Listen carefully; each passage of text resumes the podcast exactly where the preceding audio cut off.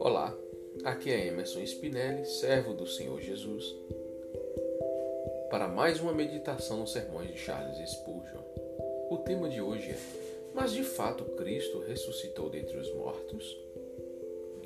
Todo o fundamento do cristianismo repousa sobre o fato que Cristo ressuscitou dentre os mortos. Porque se Cristo não ressuscitou, é vã a nossa fé, e ainda permaneceis nos vossos pecados. A divindade de Cristo encontra sua prova mais segura em sua ressurreição. Uma vez que ele foi declarado Filho de Deus em poder, segundo o Espírito de santificação, pela ressurreição dentre os mortos. Não seria desarrazoado duvidar de sua divindade se ele não tivesse ressuscitado. Além disso, a soberania de Cristo apoia-se em sua ressurreição, porque foi para isto que morreu Cristo e ressurgiu e tornou a viver, para ser Senhor tanto dos mortos como dos vivos.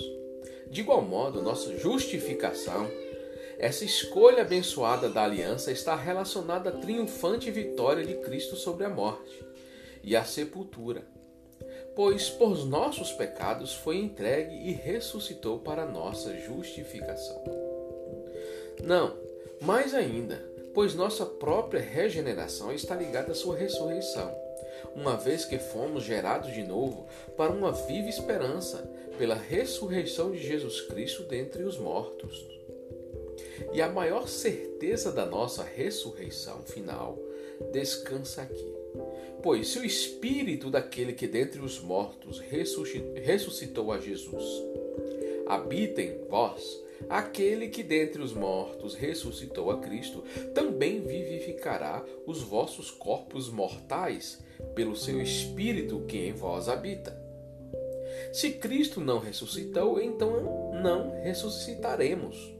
Mas se ele ressuscitou, então aqueles que dormem em Cristo não perecerão, mas na carne certamente contemplarão o seu Deus. Assim, o fio de prata da ressurreição percorre todas as bênçãos do crente, desde a sua regeneração até sua eterna glória unindo-as. Portanto, quão importante será esse glorioso fato em sua consideração e como ele se regozijará que isto esteja indubitavelmente estabelecido, que Cristo ressuscitou dentre os mortos. Aqui acaba o sermão. Irmão, nós temos que ter uma certeza que Cristo ele está vivo.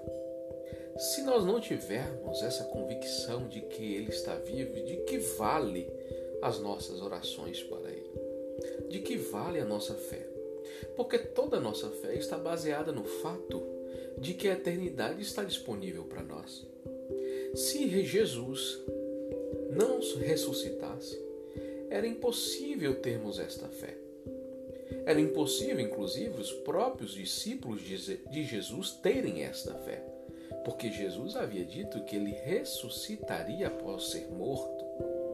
E apareceu aos discípulos, ainda um pouco descrentes, e confirmou a palavra dita pela sua boca. Ressuscitou dos mortos e deu também a eles o espírito de vida do qual ele mesmo foi ressuscitado, que é o Espírito Santo. Porque foi o Espírito Santo que o ressuscitou dentre os mortos. E nós temos que entender que esse Espírito Santo está disponível para mim, para você, para todos nós, nos conduzindo a uma eterna glória, a um futuro eterno no Pai. Essa é a nossa convicção. Amém? E deve ser.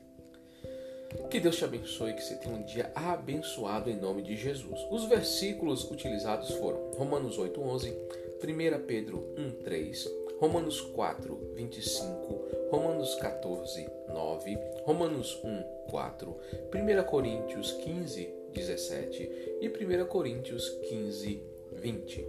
Amém? Deus te abençoe em nome de Jesus.